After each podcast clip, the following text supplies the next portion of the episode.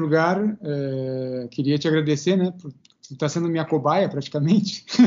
ah, é? Bom, eu achei que essa história de. Eu, eu até ia brincar com você, essa história aqui de que né, no começo aqui você se enrolou todo aqui, né, para entrar no negócio, e falou assim, não tá saindo um bom podcaster, não, hein? Mas então é porque é a primeira viagem mesmo, então? E deixa eu te explicar que essa, essa web rádio, né, a Eratógenes, é, foi mais ou menos uma brincadeira com os alunos de uma disciplina optativa aqui, porque a gente achou que um canal que acaba sendo interessante para fazer extensão, né?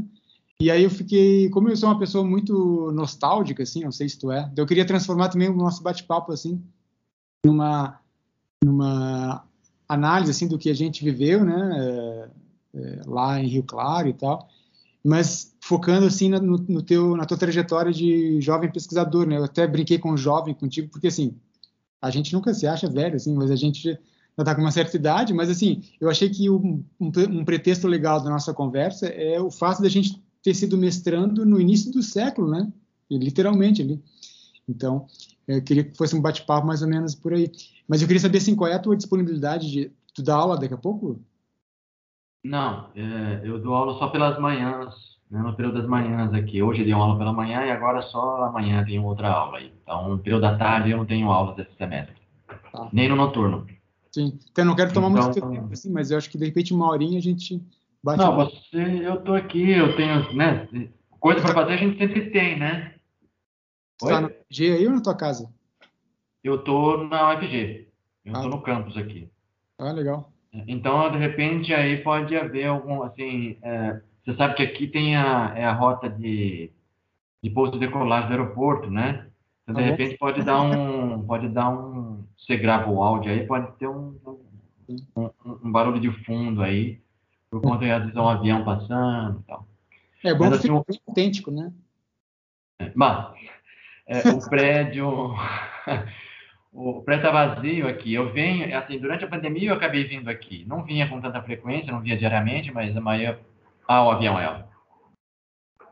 Não, não, não captou. Não ouviu? Não, é que esse foi, esse foi, esse foi um daqueles silenciosos. Aqui. tá. Esse tem um bom silencioso, não tem um silencioso é, fajuto. Sim. Aqueles que fazem voo regional devem ser mais barulhentos aí, né? Sim. Não, essas, esses detalhes assim não tem, não tem, não sei.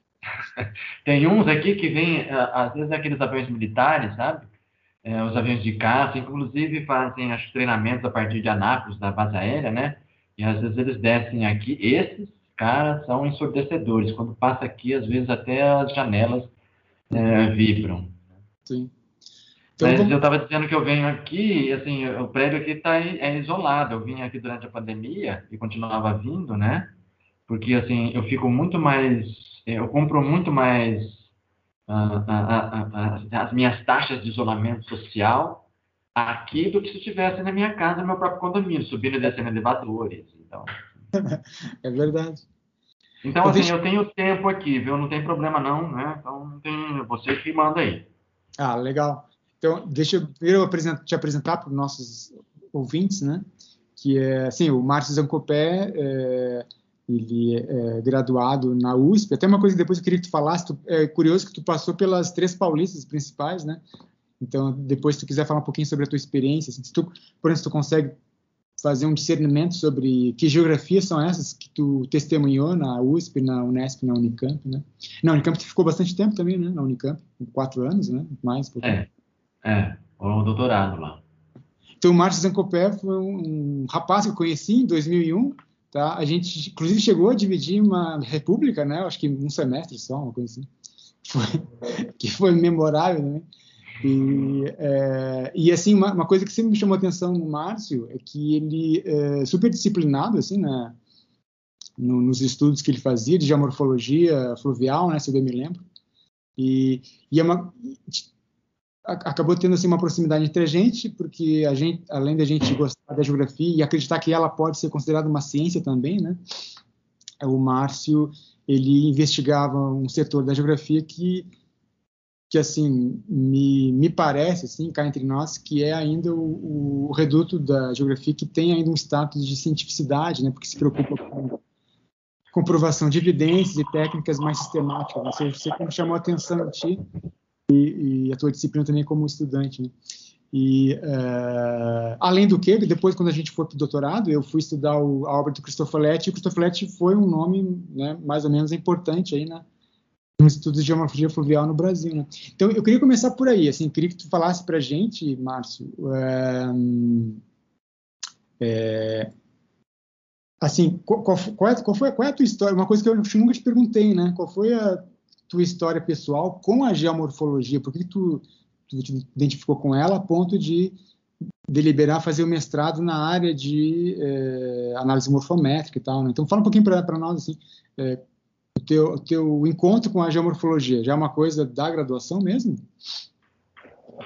É, mais ou menos, assim, lá na graduação, bom, eu sempre me interessei para essas áreas é, da geografia, né, que abordam esses é, assuntos relativos a, aos sistemas naturais, né, então geomorfologia, é, solos, né, pedologia, é, e mas, assim, não, não, assim, não, quero fazer, estudar isso aqui, não. Na graduação nunca, né?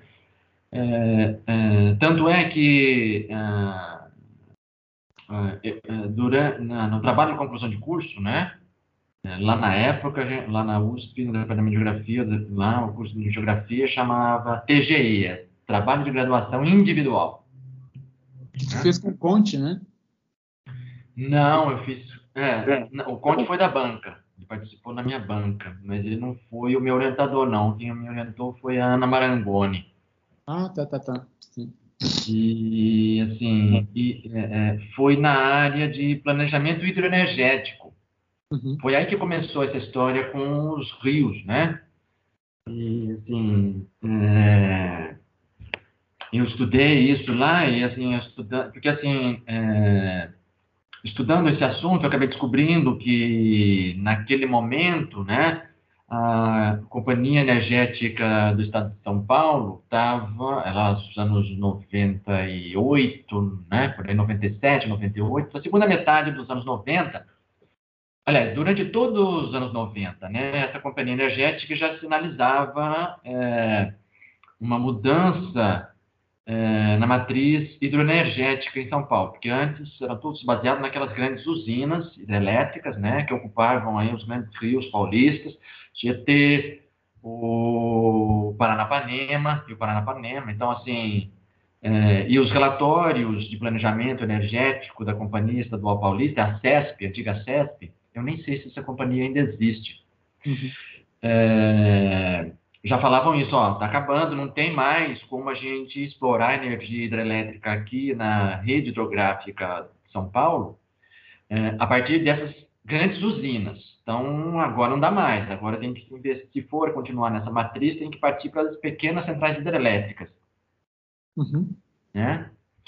E, e, foi daí, então, uh, uh, que comecei nessa história. Eu fui ver, então, como é que é esse negócio, descobri, aí vi, estudei todos os relatórios, parte do trabalho foi isso, de né, explicar, esse, verificar por que, que isso está acontecendo, né, verificar esse processo histórico de, dessa escolha desse tipo uh, de matriz hidroenergética, né, eletricidade para isso, né, para gerar eletricidade, gerar eletricidade a partir dessas usinas hidrelétricas e por que fazer grandes usinas, né?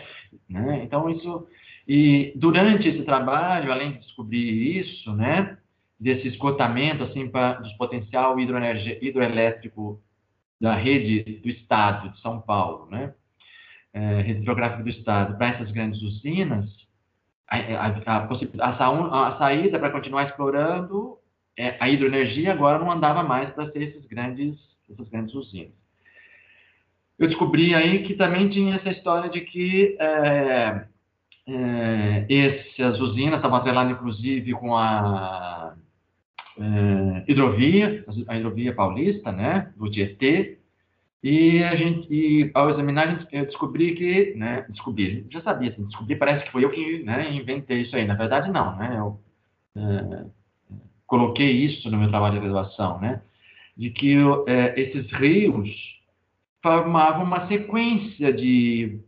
barragens, né, de reservatórios de barragens e usinas. Assim, o remanso é, da usina de Jusante é, coincidia com a barragem da usina de Montante. Então era uma escadinha. E isso é, era isso era tanto por conta da exploração e da geração de eletricidade, mas também para a construção da hidrovia, né? Porque aí os navios chegavam no ponto mais distante da, da, da barragem, e aí pela eclusa passava para a barragem superior e assim chegava até a capital paulista, né?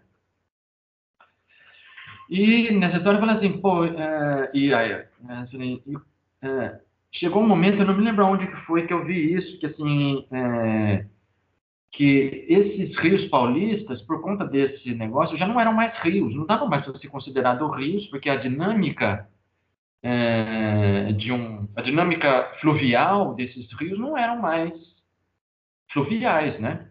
Era uma sequência de lagos, né? Os, os fluviais, né? Então assim, aí eu fui é, eu comecei a investigar, estudar, procurar algumas coisas a respeito dessa história dos impactos das usinas e tal, né?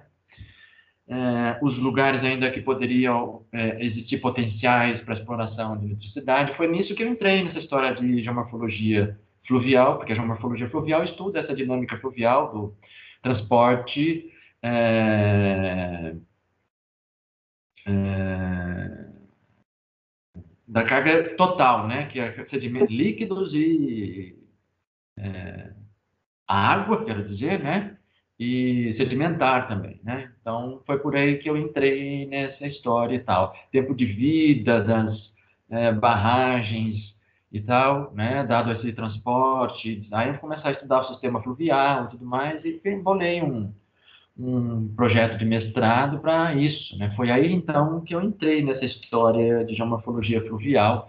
É, é, mas é, não foi então algo construído assim, não. Né? É, foi construído porque eu quero dizer que não foi como um, um fim, um objetivo já inicialmente é, construído, né?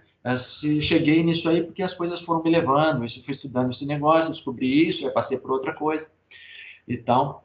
Descobri que você falou aí da questão da geografia e tal, mesmo dentro da geomorfologia no Brasil, é, esses processos, essa dinâmica fluvial não era muito estudado, né? Então ficava muito mais para os engenheiros hidráulicos, uhum.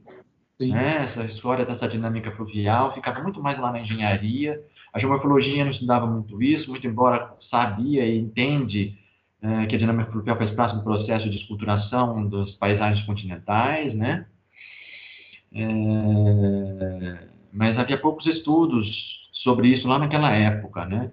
Uhum. Então, e foi por aí que comecei. Você falou da, da morfometria, é, porque é, para a gente é, entender esse funcionamento desse sistema, parte dele, muitos desses estudos se baseiam nos dados morfométricos, né? É, então era inevitável passar por isso né, naquele momento. E justamente nessa virada do século que você está falando aí, começou a é, surgir é, muitos desses, na, gente, na época a gente chamava de software, né? agora a gente fala aplicativo. Uhum. Revelando nossas idades aqui, né? Uhum. É, você falou de virada do século, então nesse momento começa a surgir esses softwares aí que faziam é, é, é esses análises morfométricas automaticamente, né? Uhum. Antes a gente tinha que fazer tudo que fazer mais ou menos na mão, né? Fazer a, é, ordem, né? determinar a ordem hierárquica das bacias, começar tudo, tudo fazia nos mapas topográficos e tal, né? Isso, é analógico isso, né? Aí nessa época surgem esses softwares e tal, né? Mas eu não, não, não avancei por esses softwares não, né? E não entrei muito direto assim nas é, nessas análises morfométricas, porque é, nesse caminho que eu tracei, que eu estou dizendo, assim, eu foquei muito mais na dinâmica do curso fluvial e não na rede de drenagem. E esses é, softwares se dedicavam muito, que estavam surgindo naquela época, se dedicavam muito mais na análise de rede, né? da rede de drenagem, da rede hidrográfica, do que a dinâmica eh, fluvial propriamente dita. Né? Uhum. Então foi por aí que eu passei nessa história, passei por essa história aí. Tá. Deixa eu fazer uma pergunta antes que eu esqueça que tem a ver com a tua colocação. O, uma coisa que eu recordo, aí já era uma, acho que foi conversa que a gente teve, assim, é que eu fiquei com a impressão, não sei se é equivocada, aí tu pode dizer para mim, que é, esse o estudo de, de, canais, né, de bacias no Brasil, é como se no Brasil isso já tivesse sido uma, um tema clássico, mas que por algum motivo foi abandonado. Assim. Então, é, a impressão que eu tive lá, inclusive lendo o Christopher Lett depois, no início dos anos 2000, né, que eh, ele próprio se ressentia de uma espécie de abandono. É, tu próprio falou há pouco, né, que isso foi encampado pela engenharia e tal, nessa coisa de uma coisa de, uma, de um trabalho mais interventivo, né, mais aplicado. Eu queria saber assim, qual é, tua, qual é o teu diagnóstico, pessoal? Tu acha que isso de repente insinua que o geógrafo abandonou essa dimensão mais aplicada da ciência ou não é por aí? E outra coisa, assim, que eu lembro assim mais do teu, do teu mestrado, porque embora a gente tenha feito o doutorado na Unicamp, nós dois, a gente não, não se encontrava muito lá, né? Então a gente viveu mais o mestrado juntos. E no mestrado eu lembro de tu, de tu trabalhares com Mogi Guaçu, né? Eu não sei se foi toda a extensão, mas assim uma coisa que eu gravei até na imagem fotográfica, assim, de trabalhar com setores identificando padrões, né, de meandramento, anastomose. Poxa, um é. né? E aí eu, eu tinha a impressão de assim, num olhar mais de metodologia, eu tinha a impressão que tu, tu fazia a tua leitura, tipo, na medida do possível, né, acoplando conceitos da geomorfologia com instrumentos que tu tinha à disposição, né? Então, será que, Zancopé, a gente pode dizer que houve uma espécie de... Tu, como hoje amadurecido, né, tu percebe que houve uma sofisticação visível desse, dessa coisa do conceito de instrumento? Dos anos 90 para cá, mudou muito ou tem muita coisa clássica ainda? Olha, assim, primeiro essa, é, primeiro essa parte, a questão é, se vi mesmo esse abandono e tal, assim, na verdade, assim, é, dentro da história da geomorfologia, né, no Brasil aqui, assim, é, assim, é, é porque, assim, é, esse assunto relativo à dinâmica fluvial nunca foi muito incorporado, porque era, é, o rio sempre foi encarado como um agente esculturador uhum. dessas paisagens, né, desse relevo. Né? Então, ele sempre foi investigado nesse sentido. Né? Então, assim, porque o fim é, é na geomorfologia, é compreender a forma. Né? É, assim, é, como ela como, quando, né, ela surge, como ela se transforma, né? Então a questão da morfogênese, como essas formas aparecem, né? É, morfodinâmica, como essas formas se transformam ao longo do tempo, né? E assim por diante, né? Então, é, engraçado até, né? Porque assim, quando a gente fala nisso, né? Parece que é um objeto de estudo assim abstrato, né? Assim, não só por conta de, de, de um ser abstrato mesmo, do que é abstrato, mas assim, é algo que não existe na verdade, né? Assim, forma é uma invenção da mente humana. Por exemplo, quero dizer é, fazendo uma comparação assim, na pedologia, né? A pedologia do solo, mas o solo é um objeto material, ele está lá, uhum. né? Assim, a forma não, né? A forma não existe, assim, é uma se não for a, mente humana, assim, não, ninguém pensa a respeito disso, né? É uma construção aí é, feita pelo ser humano, né? E já o rio, já o rio existe, está lá. Né? Então, ele sempre foi meio estudado com esse, sim, porque, muito embora existam formas da superfície terrestre que sejam exclusivamente decorrentes da presença dos rios, né? É, ele sempre foi encarado dessa maneira, né? É, os geólogos que encampavam muito mais essa questão da morfologia fluvial, né?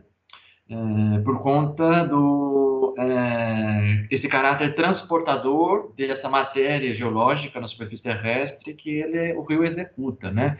Então, as bacias sedimentares, os sedimentos chegam nessas bacias sedimentares, muitos deles trazidos inclusive pelo, pela rede de drenagem, né?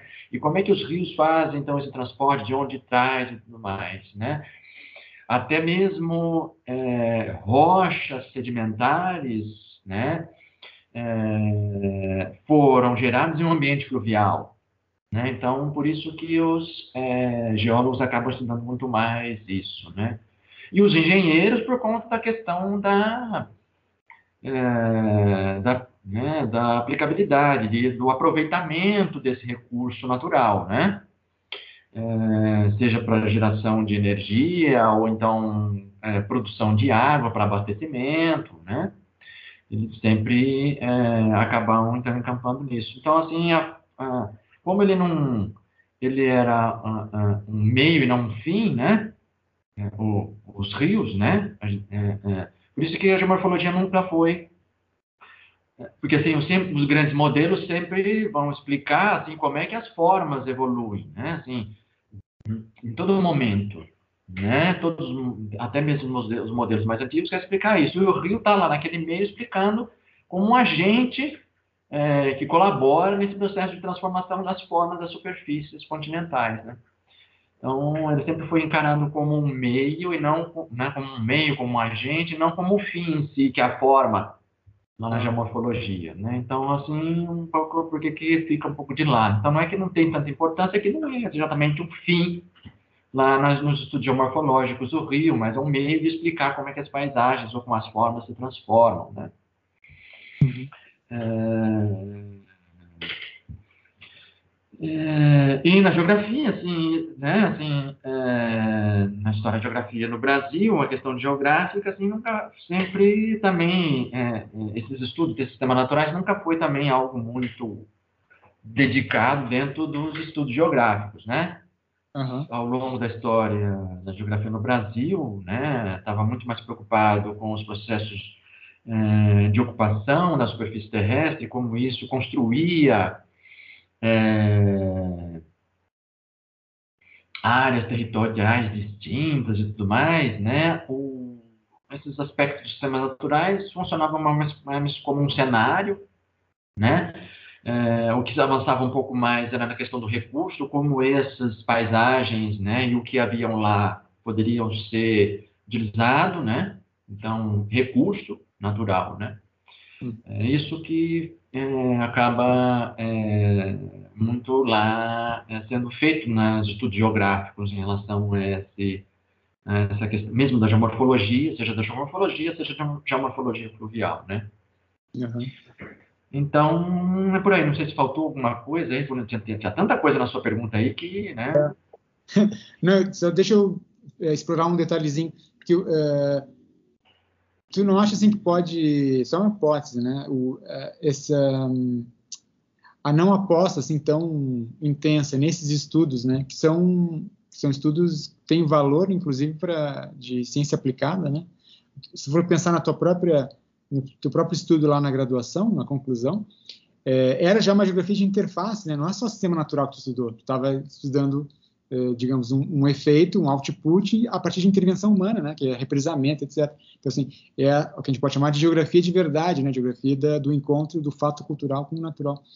E, e aí fico pensando, será que a geomorfologia brasileira não ficou muito tempo ligada aos franceses, né, na Demartone Tricard?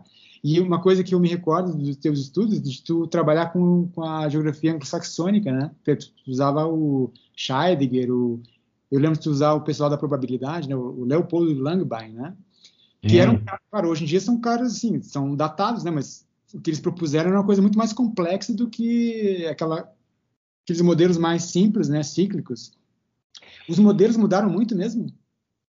Olha, não, viu? Assim, o que mudou, na verdade, foram muitas ferramentas que a gente usou e a gente usa agora muitas dessas ferramentas, né, desses softwares e tal, esses aplicativos, né, as técnicas é, para análise desse, de, né, é, lá, é, de compostos químicos, minerais, esse tipo de coisa, né? Então, assim, é, é, é, por exemplo, é, antigamente a gente fazia, por exemplo, granometria usando peneiras. Hoje em dia, aqui no LavoGEF, a gente tem um granômetro a laser, né? Então, assim, coisas que... Né? Então, então, houve esse avanço tecnológico, mas, assim, então mais no ferramental tá. do que no... A não ser que é, esses modelos sejam baseados exclusivamente nessas novas ferramentas.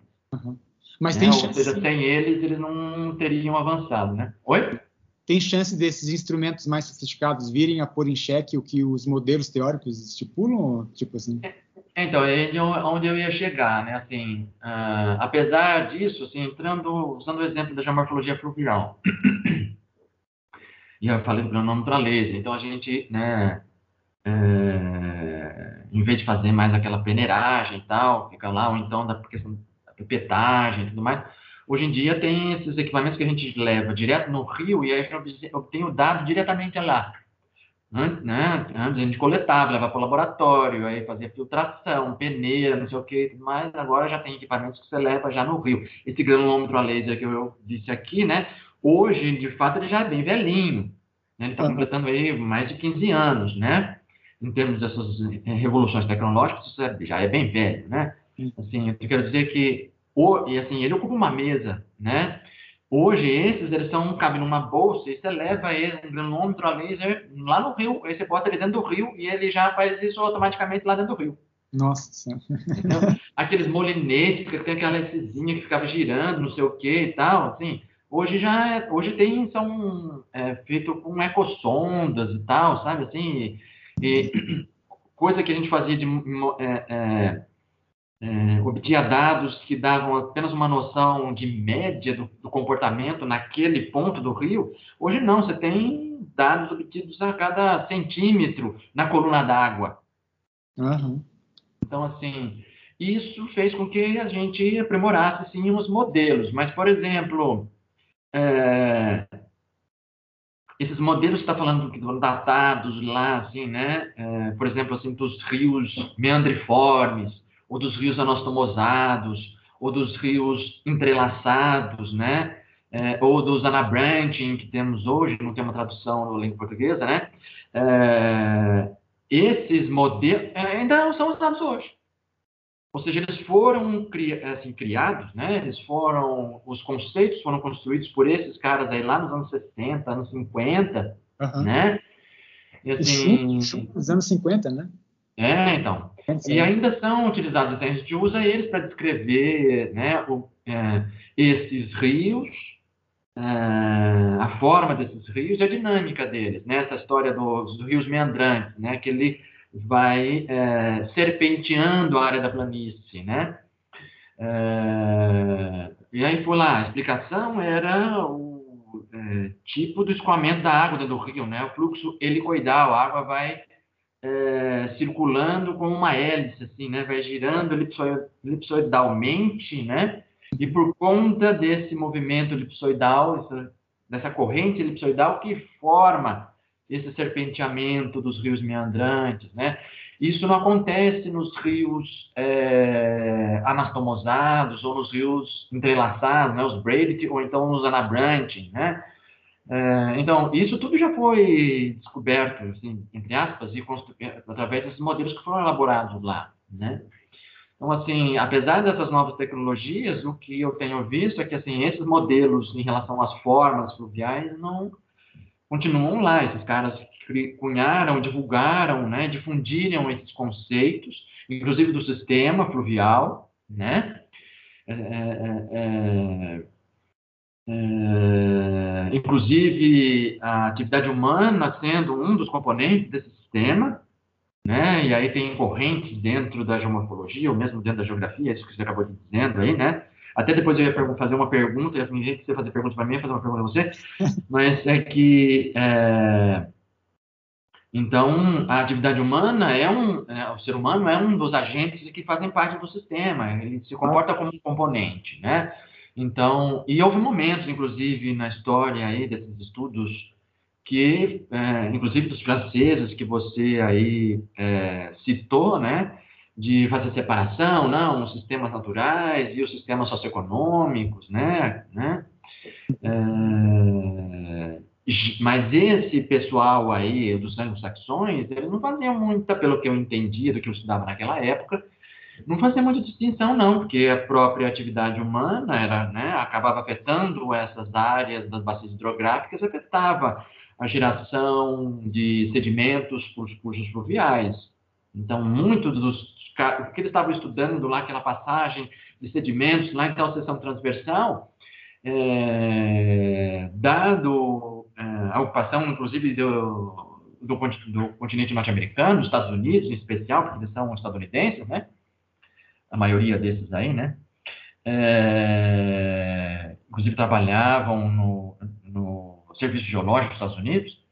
É, o, o, território já estava tão ocupado que assim não dá mais para ignorar que isso faz parte do sistema natural que a gente está estudando, que estávamos estudando naquela época, né? Uhum. Então, eles, às vezes eles tentavam encontrar é, bacias hidrográficas com menor é, ocupação humana para servir de controle, sabe?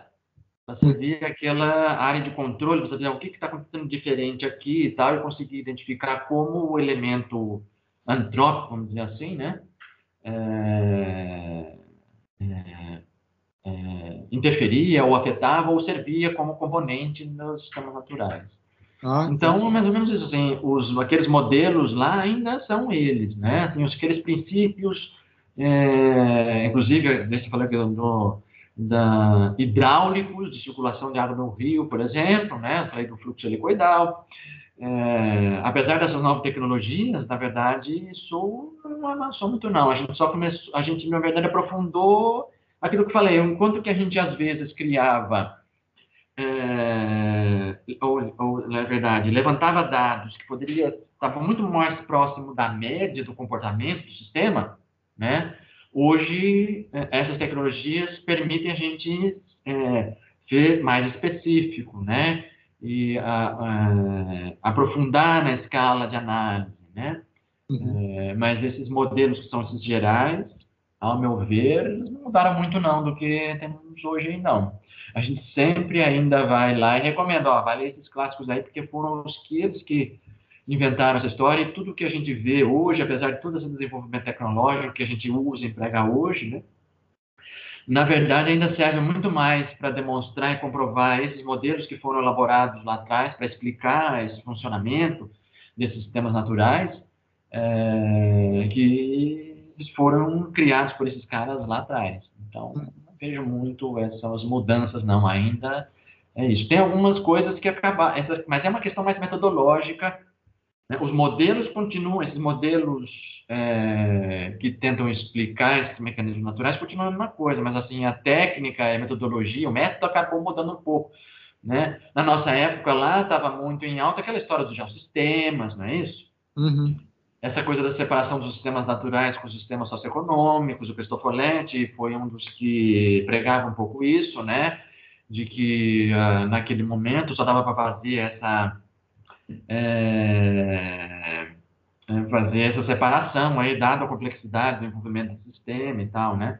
Lá nos meus anos 90, você falou, perguntou lá naquela época por que, que eu cheguei nessa história de morfologia, naqueles anos 90 estava muito em alta a história dos indicadores, né, dos geoindicadores, que é aquela história de verificar é, é, qual é aquele dado proxy que representa a, a ação humana no sistema.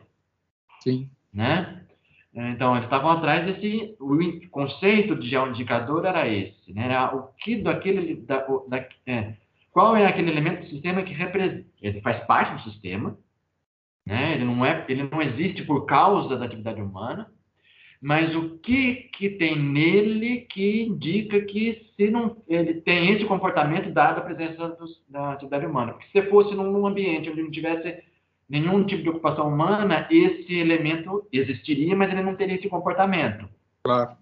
Interessante. E, assim, e lá naquela época, né, os caras ficavam doidos, falavam assim, ó, é, é, muito difícil encontrar isso. Sim. Não dá. E aí me parece, eu, eu não sei muito dessa história, porque eu, eu não, meu, é, minha carreira não se dedicou a isso, né? É, mas assim, eu não vejo hoje em dia é, ninguém mais falando disso, de geoindicadores, indicadores ambientais e tudo mais, né? Uhum. Então, não sei se dado a essa, talvez eles tenham lá, descobriram e falaram assim, ó, não dá para ir por esse caminho, porque o sistema é tão é, complexo e a atividade humana está tão é, penetrada nesses sistemas naturais que não dá para identificar qual é aquele elemento que comprova que se não fosse atividade humana não seria assim, né? Uhum. Então, é... então, você vê uma questão mais de método, assim, o método, a questão dos geoindicadores, também foi meio que é, essa história dos sistemas separar sistemas, é, essa história dos sistemas em sistemas naturais, sistemas é, socioeconômicos, também meio que né, não, não, vejo isso muito mais hoje, né? Então, é, eu acho que é isso aí, não, não consigo é, perceber uma mudança tão significativa assim, dizendo assim, ah, esses caras não esquecem, não estão sendo usados mais hoje, não. Né? É, na verdade, todas as tecnologias, inclusive, ó, vou faz, falar um, uma outra, talvez, não é mais da, da geomorfologia, mas tem a ver com a geologia, muitas técnicas de datação absoluta foram aprimoradas nos últimos 20 anos. né?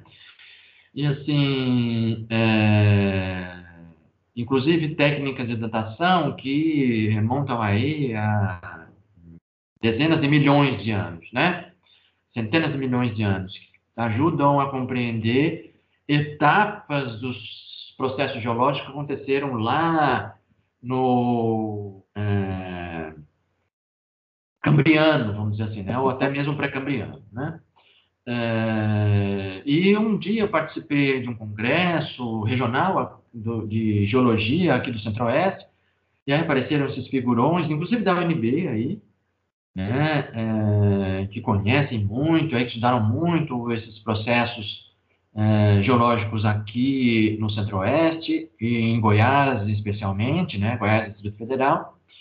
Assim, do que eles compreendiam naquela época, o que eles viram, assim, eles permitiram uma revisão, mas uma revisão de alguns detalhes de certas coisas, dado que naquela época a técnica não permitia esse nível de detalhamento. Mas o entendimento geral do processo eles já tinham em mente né? Mas aí começam a especificidade de um certo determinada região e tal, em vez de é, ou determinada área. Agora eles entendem muito mais de como o, processo daquela área está ligado ao comportamento mais regional. Sim. Né?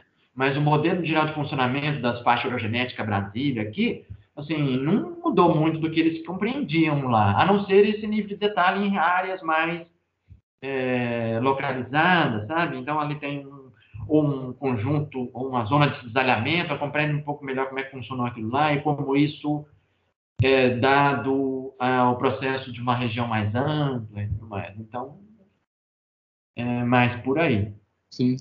Deixa eu te fazer, eu vou tentar casar duas perguntas, assim, porque assim, eu queria que tu falasse um pouquinho para a gente também do teu trabalho atual no LaboGef, falar um pouquinho do laboratório, né? Lembro que a última vez que a gente conversou, tu tinha assumido a direção dele, né, em substituição à professora Selma e tal. E aí eu queria que tu falasse um pouquinho do laboratório, e é, porque eu vi que tu está trabalhando com projetos interessantes ligados ao Rio Araguaia, né, até a ver com o transporte de sedimento, como tu falaste antes, e com a Amazônia também, é, formas, formas superficiais né, na Amazônia, e, e, e o próprio Chapada, né, você trabalha com setores da Chapada aí. É, eu queria que tu, de repente, escolhesse um desses projetos para tu falar para a gente mais do que se trata, e casando com uma pergunta que me interessa muito como interessado em epistemologia, assim, que é assim, é, Márcio, o que, que tem assim nesses projetos, ou algum deles, que a gente poderia colocar como um exemplo de é, uma lacuna, um mistério ainda a ser resolvido, uma coisa que a ciência ainda não responde, a geociência ainda não sabe que vocês estão atrás de decifrar dá para dizer que tem coisas assim a serem respondidas que ainda não são, que os modelos ainda não são consensuais, né? Então há disputa de paradigma. O é, que, que é atraente em algum desses projetos aí? Bom, começando com o, laboratório aqui que você perguntou, assim, né, quando eu cheguei, alguns anos depois que eu cheguei, eu assumi a coordenação do laboratório. Hoje, atualmente, não, mas ainda não... É, hoje não sou mais coordenador, né? mas passei durante um bom tempo como coordenador do laboratório, né? É, e se eu não me mexesse, eu estava lá como coordenador até hoje. Porque você sabe, né? Assim, né? eu acho que a, sua, é, é, a audiência da sua rádio aí, é, acadêmica, vamos dizer assim, né? É, é, é, e você em especial sabe como é que é isso, assim, né? Assim, a gente acaba assumindo essas atividades administrativas dentro da universidade, é, porque porque senão isso não acontece, senão esses laboratórios não existiriam, né? É, no passado existia uma a universidade no Brasil existia um, um corpo de técnicos é, muito maior e aí eles conseguiam inclusive conduzir esses laboratórios, né? É, e aí os pesquisadores, docentes faziam, se aproveitavam mais do serviço prestado por esses laboratórios do que a, se encarregavam da administração do próprio laboratório, né?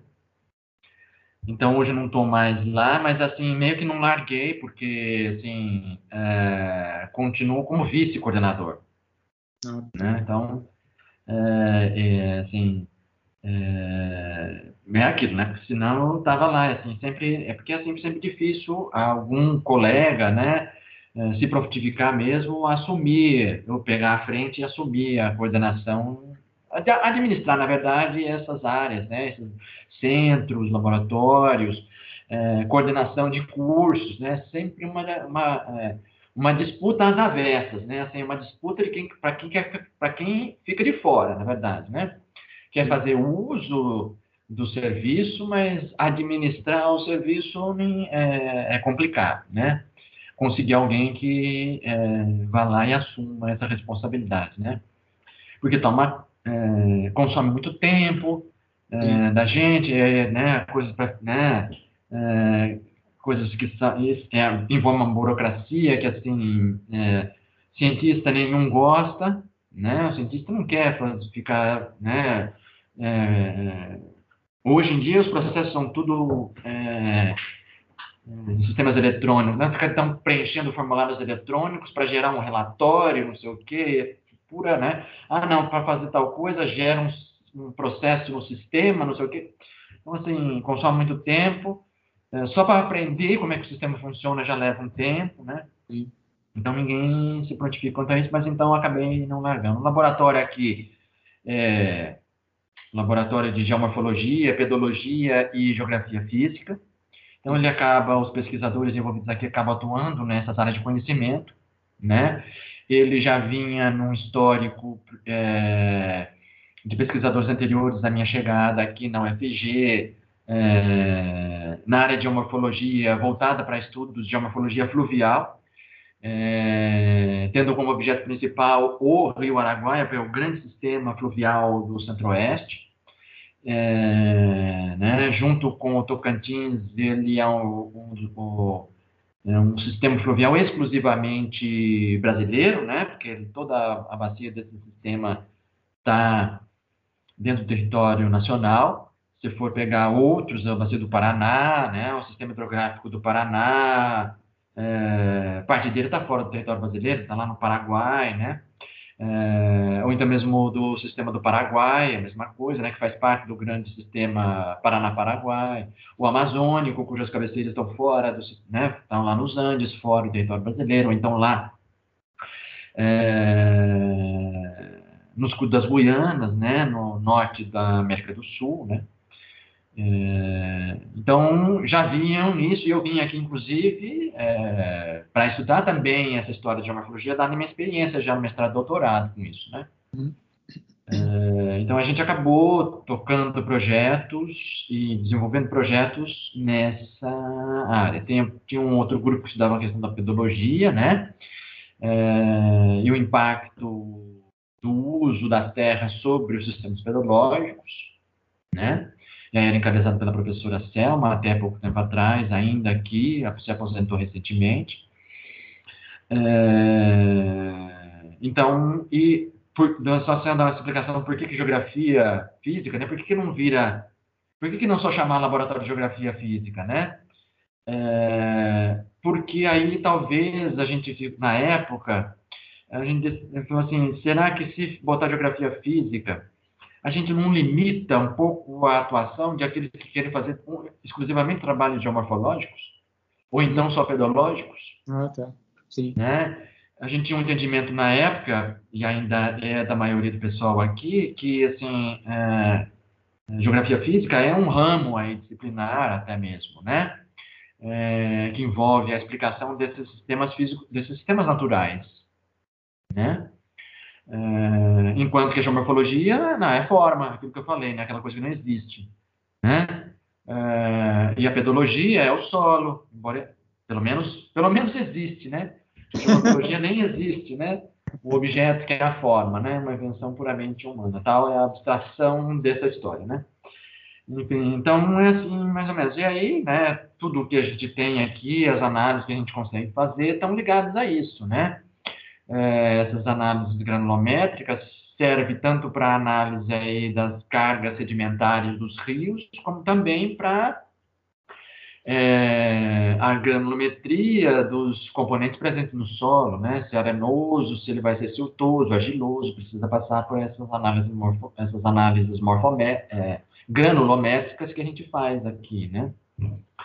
É, é, equipamentos de campo para obter esses dados em campo, ou então amostras desses materiais para serem trazidos e analisados aqui.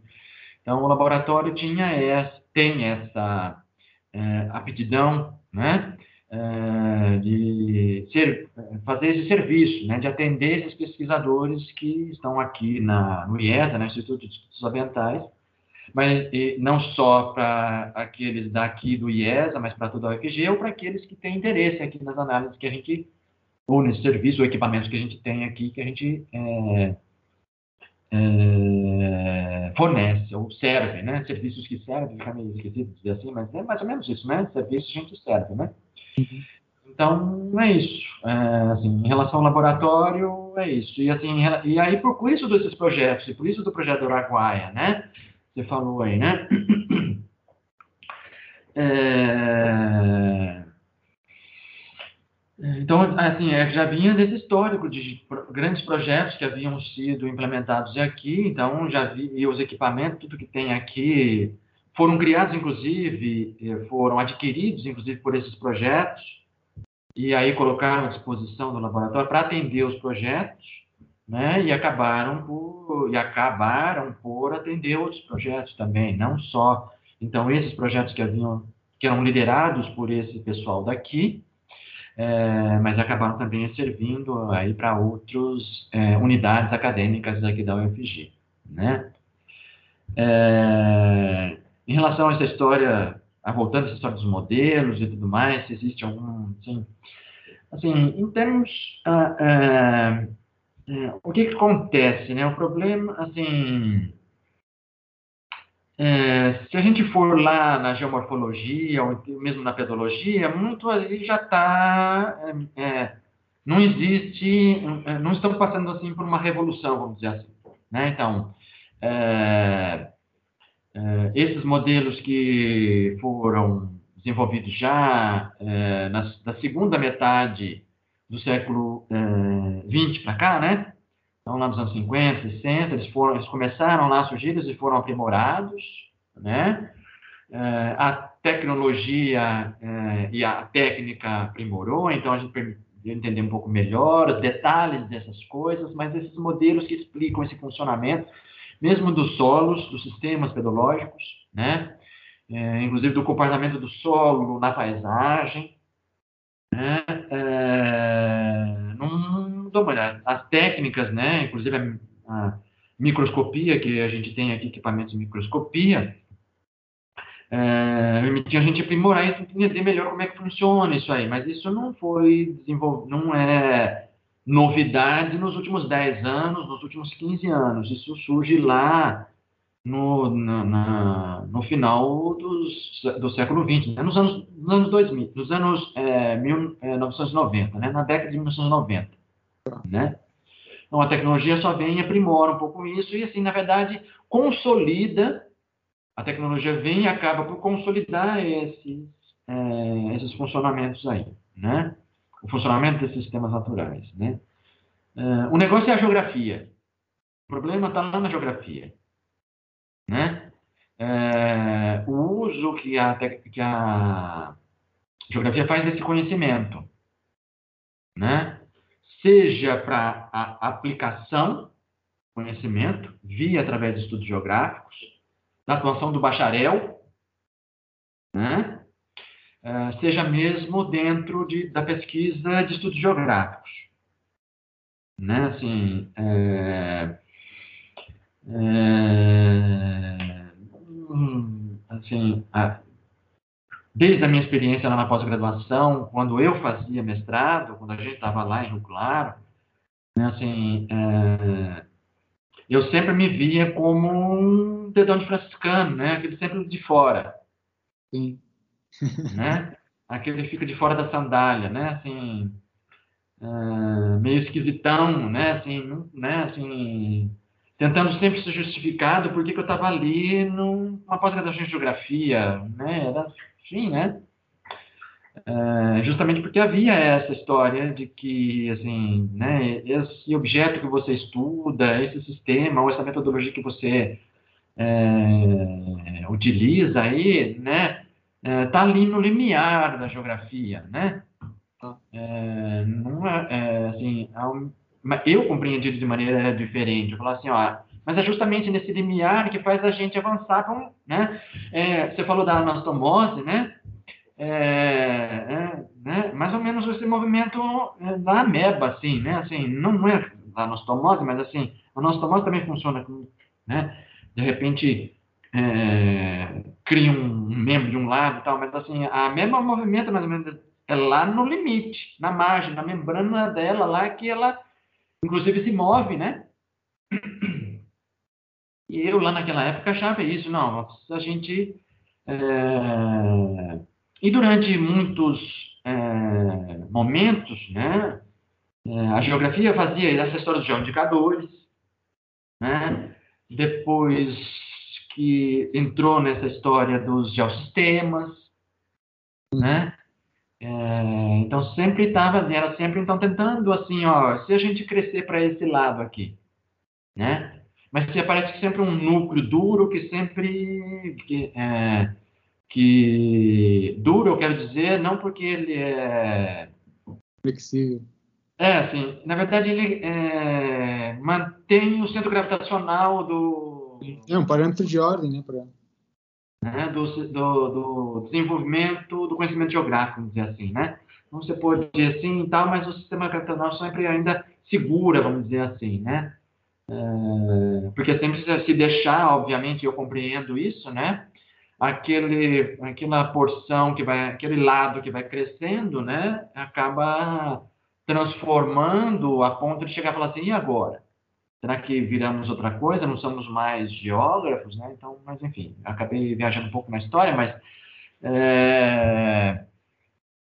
então o problema está lá na geografia mesmo, né? Assim, é, é como esses essas técnicas que a Brian está aprimorando a gente compreender melhor o funcionamento dos sistemas naturais, acabam é, afetando a geografia. E na geografia, esse desenvolvimento, né, que acabou aí vindo através, então, aí, é, principalmente desses, é, dessa área aí, geomorfologia, pedologia, né, e tal, é, é, é, acaba é, sendo, na verdade, mais utilizado como ferramenta de trabalho de geógrafo. Isso hum. que a gente estava falando no começo da questão de ser um trabalho aplicado, né? Assim, como é que o bacharel vende a sua mão de obra, hum. né?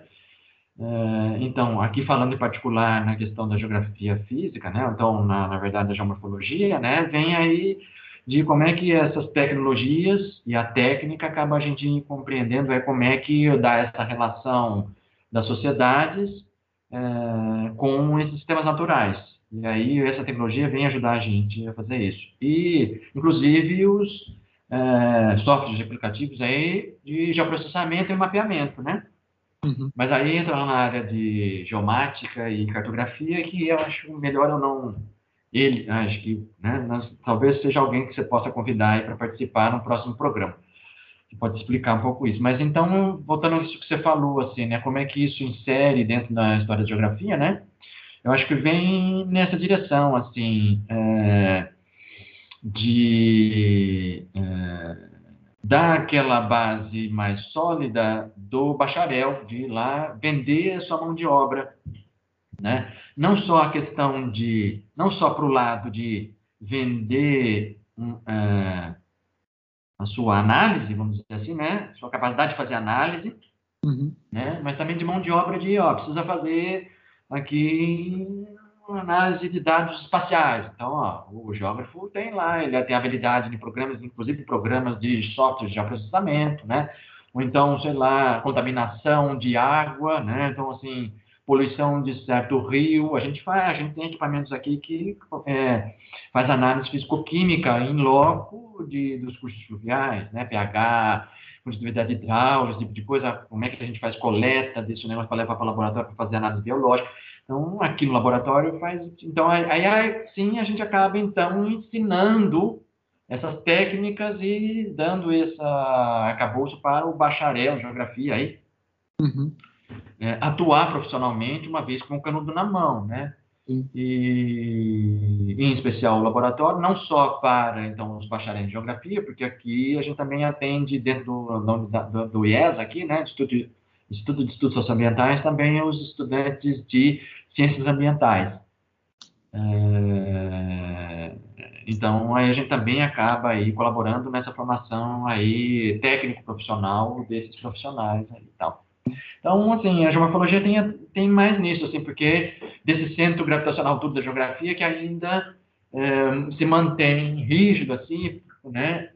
E é, a única coisa que a gente consegue, então, colaborar nessa transformação desses métodos geográficos aí, nessa coisa que você perguntou, né?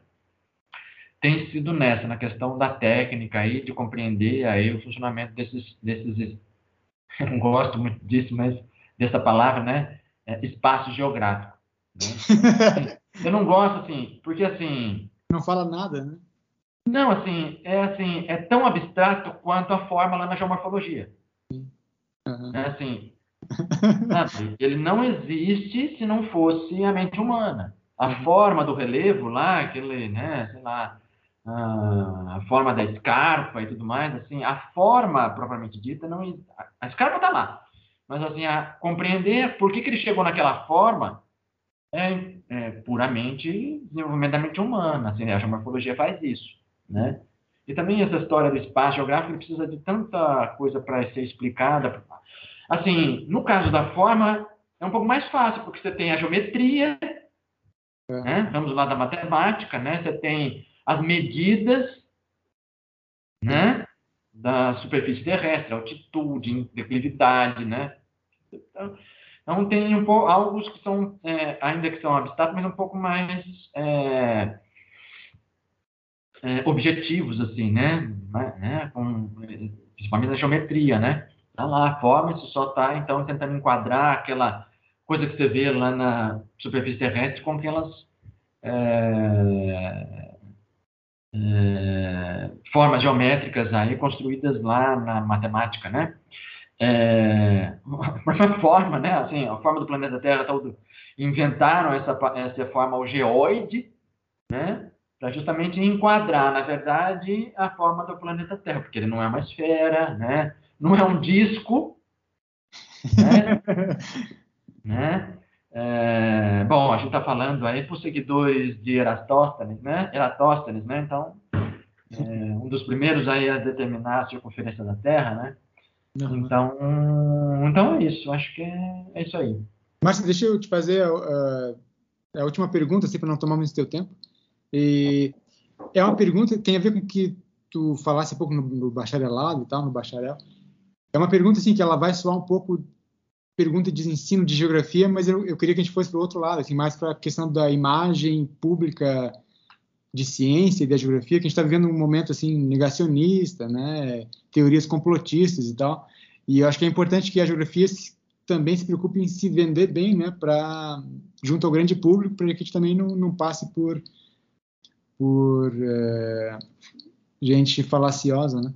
O, assim, é, é, uma, é uma aflição que eu tenho pessoal, mas eu queria compartilhar contigo e queria saber qual é a tua visão a respeito, que é o seguinte, pelo menos aqui na UNB, eu tenho a impressão de que é, o, a maioria da, da, meninada que vai atuar como professor de geografia escolar, é, na maior, sua maior parte é um pessoal mais, mais assim, é, sentimentalmente vinculado à geografia humana, os temas de geografia humana, né? Então, não é à toa assim que a gente sabe, né, tem notícias de que o ensino escolar da geografia frisa muito mais essas questões que são importantes, obviamente, né, tipo economia regional, relações internacionais, né? E, e a gente tem testemunho de, de, professores que têm dificuldade em ensinar né, técnica cartográfica, né, biomas, etc. Então, assim, tem isso, né, esse fluxo que vai daqui para lá, pro, digamos, para o mundo real do ensino, né, que é um pessoal que tem mais afinidade com a geografia humana. Não é um problema, mas, assim, é pelo menos parcialmente um problema. E aí, o que, que acontece? É natural, por consequência, que é, a meninada que vem fazer graduação de geografia, vem fazer graduação de geografia porque gostou daquela geografia escolar, onde predomina mais a abordagem de geografia humana. Então, assim, a gente não pode nem criticá-los, né, porque eles gostaram daquilo e vieram fazer graduação. O que, que acontece aqui? Eu vejo isso, pelo menos na UNB, né? Tem uma, uma, uma, uma parcela desses graduandos que ficam, que eles assim, literalmente descobrem a geografia física na universidade. Eles descobrem a riqueza de, de, de abordagens, né? né? Climatologia, biogeografia, geomorfologia, etc. Então, eles descobrem só aqui dentro. E é uma coisa que eles não sabiam que existia. Então, assim, o que, que acontece? Tem uma pequena, dentro dessa pequena porção, tem outra pequena porção que fica encantada com a geografia física e que, legal, vai fazer TCC, monografia nessas áreas, né? Vai trabalhar com professor de climatologia, de geomorfologia. Só que, assim, não são essa, não é essa pequena, não é esse pequeno percentual de é, apaixonados pela geografia física que vão voltar para a escola para ser professores. Ou seja, então tu tem uma bola de neve, né? Uma, usando aquele linguagem, você tem um feedback positivo dessa coisa. Então, o ciclo se mantém, né? Geógrafo humano que vai estudar, que vai ensinar geografia escolar, depois ele vem estudar geografia humana. Então, assim, tem um, uma, um desvio aí, né? Que também não é uma coisa ruim, né? Quer dizer, a meninada que gosta de geografia física descobre aqui, vai ser bacharel, vai trabalhar em ONG, em ministério, né? Em autarquias ou entidades privadas como geógrafo, geógrafos de intervenção no mundo real, né? Então, aplicando conhecimento técnico, não é ruim, mas eles não, esse, esse pessoal também tinha que estar tá indo para a escola para ensinar isso na escola. Então, assim, isso é uma grande aflição que eu tenho, que a geografia, a geografia que é ensinada na escola e que vai, vai responder pela imagem pública de geografia é, é só metade dela, né? Queria saber o que tu pensa disso, porque é, e também associando o que tu, que tu falou, né? Eu sei que em conversa que a gente teve, é, eu lembro que tu me dizer que tu atua também em disciplinas de serviço, assim, então tu, tu ensina, sei lá, geomorfologia para outros cursos que não apenas a geografia, né? Então, assim, eu não sei se tu lida, uh, Márcio, com a meninada da geografia, licenciatura aí. Então, fala para a gente também qual é o teu contato com, com essa dimensão do, da formação de professores aí, porque a gente sabe que a UFG é super famosa na área de ensino de geografia, né? Não sei se a Lana Cavalcante está ainda aí ou se aposentou já. Tá. E, então, qual é, Márcio, qual é a tua... Tu tem algum tipo de engajamento com essa perspectiva da formação do professor? E o que, que tu pensa dessa coisa da, da geografia que vai aparecer lá na escola? É, então, essa angústia que você falou, assim, eu é, é, compartilho dela. É, assim, eu não sei se isso... É, porque, assim, a gente... Eu, eu, deixa eu começar uma coisa antes aqui. Assim, é, a gente precisa compreender, né, que a gente não é o centro do momento histórico, né? Assim, parece que... É, o que a gente vive hoje é assim né, é o centro do daquele momento do momento histórico que a gente passa né assim o que quero dizer é que gerações anteriores às no, à nossa talvez tenham é, vivenciado essa mesma angústia que você está declarando aí né é, mas, as, as, mas, mas, mas no momento somos nós né é, é, mas e, o que eu quero dizer com isso, assim, talvez essa angústia não seja do momento histórico atual, do momento que nós vivemos hoje, né? Talvez isso seja, então, inerente ao próprio. É, é, eu estou pensando aqui como é que eu vou dizer isso. Não sei, talvez a, é, a geografia acadêmica. Né? Essa angústia talvez seja é, é, uma constante né? E não é algo do momento atual, certo? É, porque você citou alguns elementos, algumas coisas aí que é, eu também, assim, você falou, por exemplo, dos estudantes que acabam se encantando quando chega na graduação com, por exemplo, o estudo desses sistemas naturais aí, né? A geomorfologia, a geologia e tal, né? Porque isso não acaba não sendo abordado. É, é, primeiro, porque é uma surpresa, é novidade, então a gente sempre gosta de coisa. Bom, pelo menos muita gente, né? A maior diria que a maioria das pessoas gostam de coisas novas, né? É, então, quando a novidade aí acaba é, se encantando e tal. Eu fui um desses, né? Assim, não que eu não sabia que é, é, lá na academia, né? A, a, a, a, geografia universitária, vamos dizer assim, para diferenciar daquela escolar, uhum. né? É, não estudava essa história de é, serras, montanhas, depressões, planaltos, né? Rios meandrantes, né? Ou então os biomas aí que você citou é, sabia que lá os geógrafos estudavam isso, né? Talvez hoje esse, esse, isso seja mais dramático, porque talvez esse, é, se tornou mais agudo essas diferenças que você falou, né? De que é, seja mais é, é, frequentemente é, abordado esses assuntos ligados aos às questões é, socioeconômicas, vamos dizer assim, da, das, né, é, de ocupação dos territórios. Né? É, então, é, talvez isso seja mais, essa diferença, essa distinção seja muito mais aguda hoje, ou seja, né, é, isso, é, essa parte dessa, esse lado, vamos dizer assim, dos estudos geográficos tenham sido, é, têm sido mais frequentemente é, utilizados né, lá na geografia escolar. Né? Em detrimento, então, desse, né, do, desse conhecimento é, da geografia física, é, genericamente quero dizer, né? envolvendo as formas da superfície terrestre, o funcionamento aí da, é, desses sistemas naturais e tudo mais. A, a integração, a interação, na verdade, entre elementos dos sistemas naturais, inclusive é, a civilização.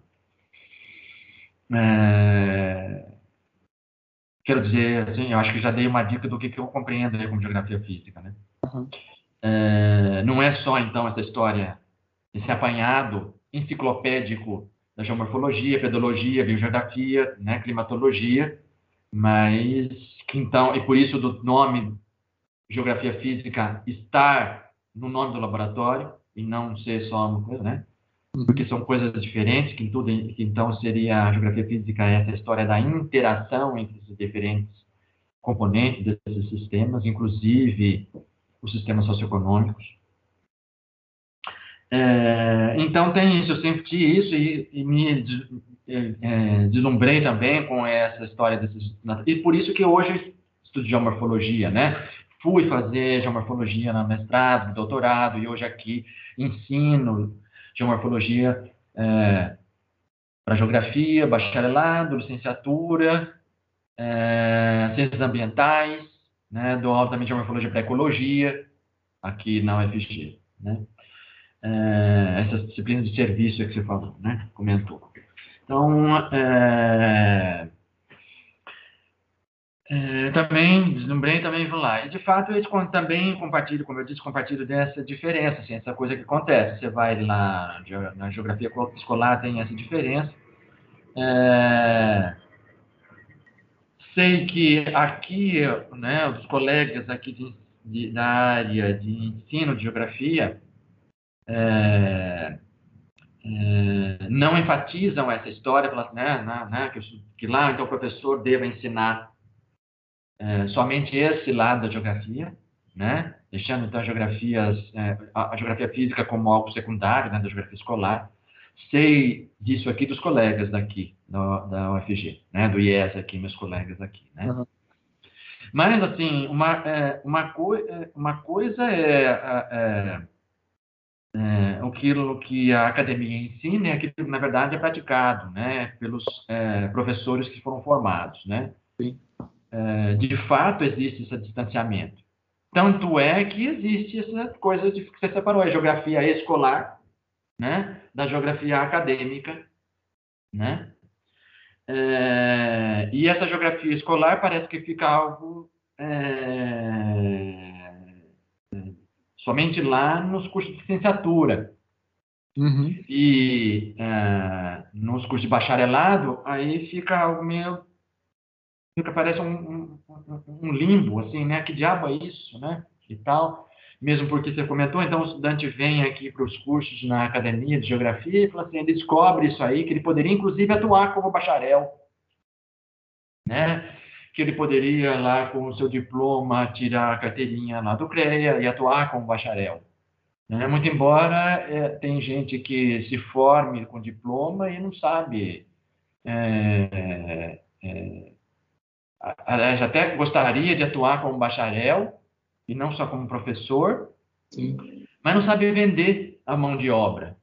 Isso, inclusive, assim, parece até um palavrão que eu estou dizendo aqui. Se eu fosse, se a gente não tiver, né, tenho certeza que talvez por aí os nossos ouvintes alguns dos ouvintes aí, talvez não do grupo dos seus estudantes aí, mas talvez outros, que depois que desse negócio rolar pela internet, rolar aí pela internet, é, assim, talvez crie arrepios em alguns geógrafos aí, né? Assim, é, vender mão de obra, que coisa horrível, né? Nossa, é, assim, é, é, coisa do capiroto esse negócio aí, né? Do diabo vender mão de obra, né? Assim, pô, como assim? Você, pô, você tem que ser crítico, você não tem que vender mão de obra, né? Conhecimento não é mercadoria. É, então, é, é. Mas o tal negócio, assim, eu até, até posso entender, compreender e acreditar que conhecimento não seja é, é, mercadoria. Mas assim, pô, o cara pegou o diploma, ele tem que viver, né, cara?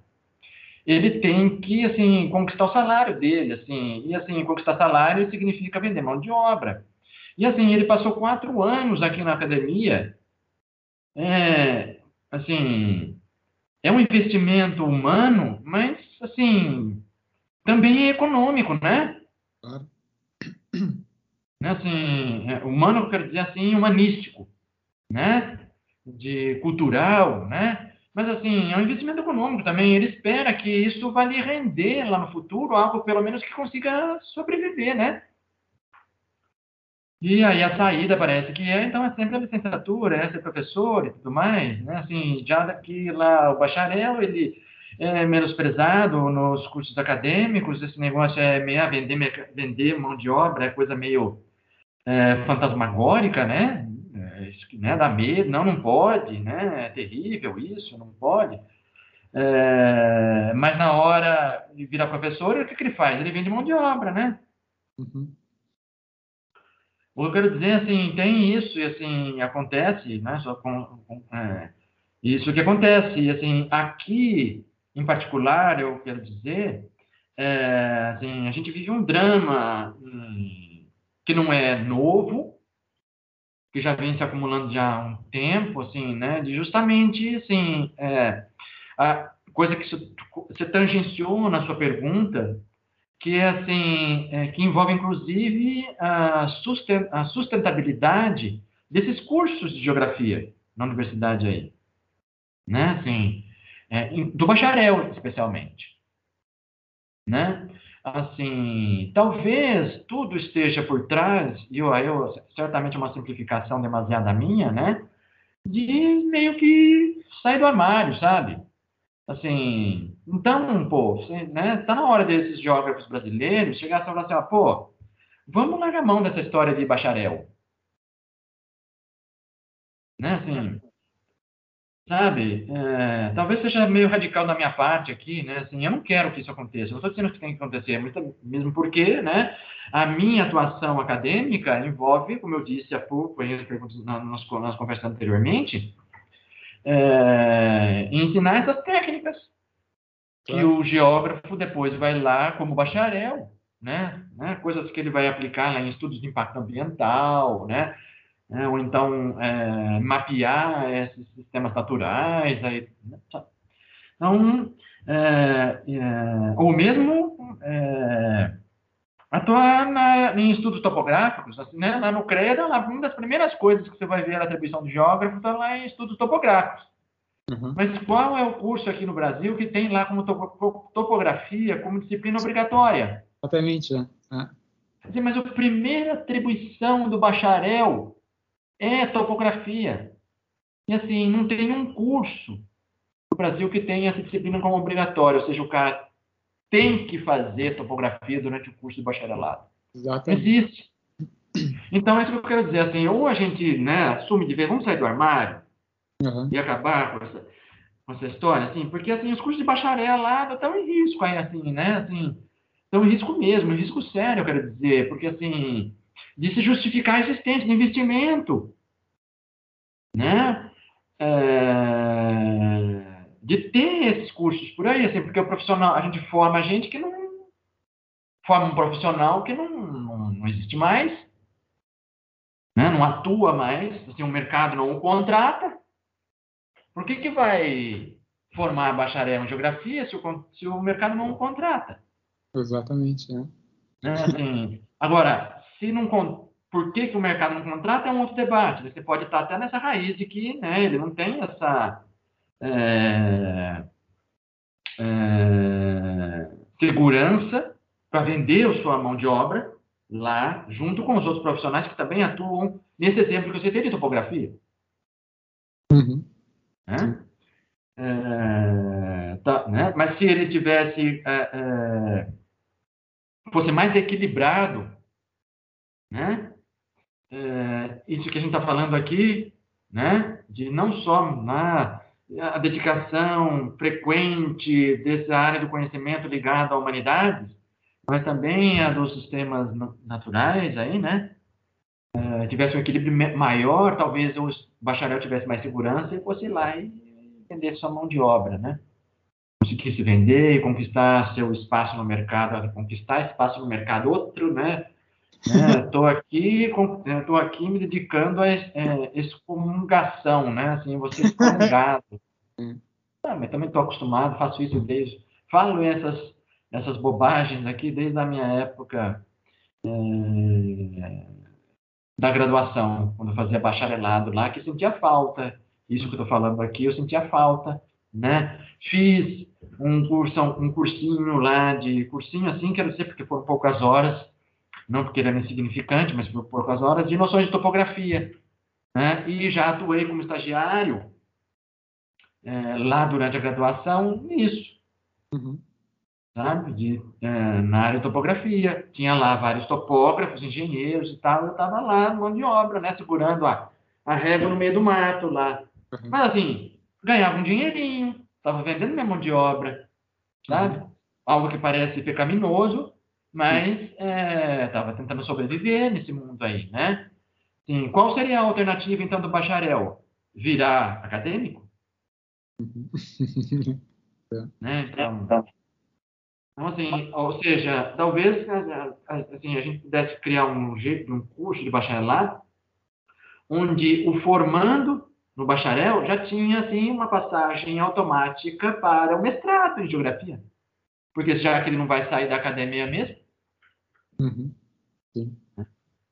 E, mas voltando à questão da licenciatura que você falou aí, né? Então assim, é, meio que já disse a respeito, mas é, é, assim, tem isso, assim, eu conheço aqui os colegas que não, fa né, não, não é, se dedicam a não fazer essa... Aliás, se dedicam a criar esse equilíbrio maior aí, né, e não ficar somente nessa concentração é, dessa história que você falou aí da geografia humana, dizer assim, né? É, a gente sempre fala, você falou e você usou o cuidado para falar, e a gente sempre tem que ter cuidado para a gente estar tá pisando em ovos quando fala geografia humana, né, e tal. Porque tem também esse debate que geografia não existe, não, não existe geografia humana, né, só geografia, não é, e mas então. É, mas, enfim, tentar gerar esse equilíbrio aí nos cursos também de licenciatura para que, então, o, o uma vez professor formado, né, reproduza esse equilíbrio também na geografia escolar. Né? Agora, como eu já disse, assim, se de fato isso vai acontecer lá é outro problema, né? Assim, porque tem aquilo, né? Assim, Uh, o professor, inclusive, uh, desenvolve mais, né, aborda com mais frequência certas temáticas, uh, que tem muito mais segurança dentro da sala de aula. Uhum. Né? Então, assim, uma segurança que ele adquiriu lá na, na, na graduação, na licenciatura. Né? Assim, por que, que ele tem uma insegurança lá no ramo da geografia física? Né? Assim, em relação à minha participação nessa história, né, né, eu dou aula de geomorfologia para. Ultimamente eu tenho dado, na casa da geografia, para é, a licenciatura. Uhum. Já faz um tempo que eu não dou. que eu. É, é, tentando lembrar aqui, mas não me. Né, que eu peguei uma turma do bacharelado, já faz um tempo. Tem outro colega aqui que tem outros colegas que têm assumido aí as turmas de é, geomorfologia no bacharelado de geografia. Eu tenho dando aula mais na licenciatura, inclusive me, né, não sei porquê, é, na licenciatura de urno, inclusive. Noturno, não. É, faz um tempo também. É assim, é, da minha parte, é, Dante, eu não faço distinção. Uhum. É assim, o programa do meu plano de ensino em geomorfologia é o mesmo da licenciatura, da, do bacharelado em ciências ambientais, é o mesmo da ecologia. Então, assim, eu não faço essa distinção. A geomorfologia, então, assim, as aulas de geomorfologia, as minhas mesmas, eu até poderia, assim, eu falei para você aqui no começo das conversas, eu gravo as aulas no PowerPoint, mas disponibilizo lá, né? Eu poderia fazer, não dá, e somente também disponibilizar para os estudantes de ecologia, porque é a mesma. Assim, né? Mas eu não, eu toda vez, inclusive a gente já faz há dois anos que estamos nessa história de ensino remoto, gravando aulas, não é isso? eu poderia pegar as aulas de dois anos atrás e só, não dá aula mais, só, né? Tá, já, né? Já está gravada, só põe aqui, não precisa vir aqui essas aulas síncronas, presenciais, lives, nada disso, já está gravado, só bota aqui o playback, né? Playback, olha só. Agora tu denunciou, hein? Playback, é. Mas, Márcio, pra... a gente está chegando a uma hora e meia aqui, só pra... eu queria fazer um fechamento mais otimista. queria, queria que tu falasse para a gente no finalzinho, eh, voltando àqueles projetos que tu tem atuação aí, né? Eh, eu queria que tu falasse para a gente, assim, né? Eh, lembrança de cabeça, tem a questão do Rio Araguaia, tem, tem um projeto teu na Terra Ronca, né? Que trabalha com chapadas e tal. E tem um, tem um que, se eu bem entendi, vocês têm parceria com os franceses para estudar a Amazônia, né? O pessoal da França. Queria que tu dissesse para a gente, assim, no finalzinho, assim, o que, que o Márcio Zancopé, sem falar nome dos supervisores, para que eles não fiquem chateados, né? sem falar em nomes dos coordenadores, qual desses projetos, por exemplo, ou um outro, tu mais está instigado, assim, está estimulado intelectualmente para trabalhar, porque tu acha que é uma coisa super interessante, está mobilizando o teu intelecto aí? O que, que mais está te agradando? É, então, assim, esse, assim, é, é, assim, tudo envolve um momento histórico, né? Assim, o do Araguaia, assim, ficou um pouco para trás, a gente concluiu alguns projetos desse aí e não retomou novos projetos, porque surgiram esses projetos em relação a Terra Ronca, né, que é essa do Cast Terra Ronca, né, nessa região no nordeste do estado de Goiás, divisa com a Bahia, é, área de ocorrência de várias cavernas, então a gente está estudando ali essa interface dos sistemas fluviocásticos, né, ainda estamos nessa história de esse projeto foi sobre essa história da geomorfologia, ainda sobre foco principal de geomorfologia fluvial, só que agora num ambiente onde ocorrem as cavernas, né? então um ambiente cástico. Ali em especial, esse projeto foi bacana, eu gostei muito de fazer assim, é, pena que não houve muito mais desdobramentos, é, porque nessa região você falou da Chapada, que é uma, nessa região ali a gente está na borda da Chapada do Oeste Baiano, né? Os rios é, é, nascem no sopé aí da borda de Chapada, então os rios estão ali pegando os sedimentos gerados pela esculturação da borda da Chapada do Oeste Baiano, que é o lado é, goiano da Chapada, né? Só a borda escapa. Então, os rios descem ali e o processo é, é, morfodinâmico ali intenso, né? vários processos erosivos, movimentos gravitacionais, deslizamentos, moronamentos, é, ocorrem por ali, caem nesses rios e os rios, esses rios atravessam as cavernas. Então, havia um, é, uma tentativa de verificar se os, a ocupação lá no, é, das terras no oeste baiano, né, nas Chapadões, né, na agricultura lá do oeste baiano, teriam algum envolvimento com esses processos ou, em, ou mesmo com a dinâmica das cavernas. Então a gente começou aí, a gente só era algo inicial, poucos haviam estudado sobre isso naquela área lá é, pouco estudo tinha sobre isso, então a gente resolveu, primeiro a gente tem que criar uma, uma base aqui para a gente compreender é, os sedimentos, quantos sedimentos estão entrando, né, essa dinâmica aí, pelo menos algum entendimento médio de como é que é o comportamento desses sistemas fluviocásticos ali. Esse foi esse projeto foi muito bacana, porque é uma paisagem maravilhosa ali, é algo assim espetacular, sabe? É, de compreender assim esse processo essa conexão ali entre esses diversos sistemas, sabe, os sistemas do, dos rios, das cavernas, de como é que a forma superficial é, evolui, seja no ambiente cástico, seja na borda. Oi? Tem veredas ali também, não? Tem, tem veredas, mas assim, é, não é falar que tem veredas ali, né, em Goiás. é meio que falar de Pequi, né? Tem Pequi ali, pô, para Goiás teve Pequi, né? Assim, né? é, então, assim, vereda tem, tem de monte. Inclusive, é uma parte desses sistemas, assim. Então, eu falei, os rios caem da... Caem não, né? Mas, assim, eles nascem no sopé da escarpa ali da Serra Geral, ali, né? Com a divisa com a Bahia, que é a borda da, da Chapada. É, assim, é... E, e já nascem num ambiente de vereda. Uhum. Né? E esse caso ali, às vezes, ambiente de vereda, inclusive, é meio que um anteparo, sabe? Para esses sedimentos que descem da escarpa, anteparo para as cavernas, porque se não os fosse, esses sedimentos entravam com tudo nas cavernas e é, poderia até comprometer esse sistema de caverna. Não por conta de que, é, não estou dizendo que é a, é a agricultura lá no Oeste Baiano que está causando isso, faz parte do sistema natural isso. Porque isso ocorre naquela área muito antes do de qualquer gaúcho aí, né, for lá tivesse ocupado o oeste da Bahia lá com uma fazenda de soja, né? É, se quando vieram aí esses agricultores isso é, modificou alguma coisa dali, bom, é um dos objetivos do projeto era tentar verificar isso. Não tá. fomos muito, não avançamos muito nisso porque a gente precisava sair dessa base. Qual é o comportamento médio disso. Ó, por exemplo, essa história das veredas que você perguntou, né? Uma coisa que a gente descobriu, assim, é, ali é isso, assim, é, os rios nascem no sopé da serra, na borda da chapada, no sopé da borda da chapada, e já desenvolvem veredas.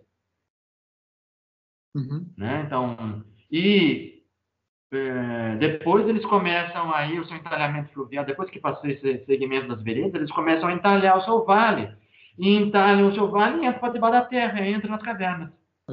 Né? Então, se não houvesse essas veredas ali, né, esse sedimento estava entrando direto lá.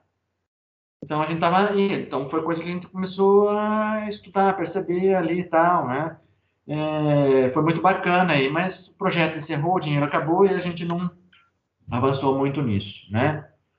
É, da Amazônia, aqui eu estou apenas. É, esse, no caso da Terra Onca, eu liderei o projeto. Né? É, da Amazônia, só estou aqui como colaborador. Eu entrei no, é, nessa história e acabou entrando a pandemia, e aí eu não me envolvi muito mais nesses temas na Amazônia. Mas aí tem muito mais a ver com a relação solo-relevo, e aí a gente distancia um pouco mais da questão do é, dos ambientes fluviais, a não ser da conexão desses sistemas pedológicos com os rios, né? Porque assim esse é, um, é, uma continuidade, né? Aquela história do contínuo, lembra do contínuo lá de Schum, né? Então, é, do contínuo existente aí no, nesses sistemas naturais, porque assim, não tem essas formas estanques que a gente vê na, na, nas ciências cartesianas, né? É, então, é, eu participar, minha, minha participação, colaboração era nisso, né? Mas aí, dado a história da pandemia, eu fiquei meio, é, não me envolver muito é, nisso aí, né? Então, é mais ou menos isso, mas sempre, é, é, então, assim, recapitulando, para encerrar, assim, a minha atuação como professor nem foi muito, nem aproveitei tanto assim aquilo que eu me formei enquanto doutor, né? É, porque lá na geomorfologia tem uma pequena parte ali que a gente fala sobre essa dinâmica fluvial. E ainda assim, é aquilo que eu disse no início da nossa conversa, de o rio como um agente nesse processo esculturador, esculturador dessas formas na superfície terrestre. Então, não aproveito muito isso na, na, na, na minha atividade de ensino aqui. Né?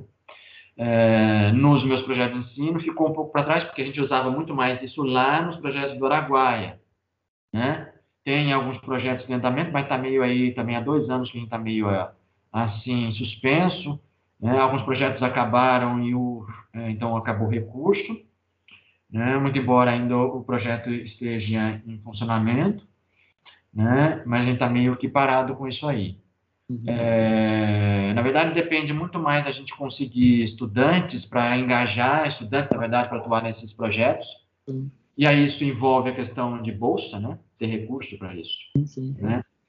Se a gente não tem esse recurso, é difícil conquistar esse engajamento, né? Ou mesmo para conseguir bancar as análises desses estudantes, né? Uhum. Então, isso está meio que suspenso aí. Então, então é isso. Acho que a minha colaboração tem sido nesses projetos tem sido nisso aí. Mas tudo está meio assim, essa história da pandemia, a gente está tudo novo Exato. aí. Tem também esse problema em relação aos políticos de financiamento de pesquisa, que também deu uma eh, ficaram complicados nos últimos anos, né? Uhum. Então, acho que é isso aí, cara. Ô, Márcio, te agradeço muitíssimo a tua tua, tua camaradagem em conceder a tua fala aí. Eu achei super rica e uh, tomara que logo a gente possa, por falar na pandemia, a gente possa se encontrar e tomar uma cerveja aí, né? Seja em Goiânia ou em Brasília. É, então, ah, porque esse papo aqui tá muito sério, cara, tá? Esse podcast aqui não, não, pare, não tá parecendo aqueles podcasts que a gente vê por aí, não. Ah. Esse não, tá podcast tá muito, tá muito mais divertido, o papo aqui tá muito sério. Foi uma maravilha, gostei muito de te ver, foi um prazer e vamos, vamos manter o contato. Não, vamos sim, olha, eu agradeço aí o convite, olha, fico honrado em saber aí que são os, os primeiros aí desses, do, da sua invenção da, da sua web rádio. Uhum. Então, me honra muito em, em, em, em, ser um dos primeiros aqui a inaugurar, aí, um dos que inauguraram aí a sua, a sua, a sua atividade aí extensionista na, na universidade, aí, inclusive, então, nessa história de podcast. É, muito obrigado aí, eu agradeço. E também torço aí para que a gente é, possa aí de novo aí, voltar, né? Se reunir, tomar uma cerveja fazer um papo mais descontraído do que esse assunto muito sério aqui da geografia. Não, foi ótimo. Obrigado, abração, te cuida aí, Márcio. Até a próxima. Valeu. tchau. tchau. tchau.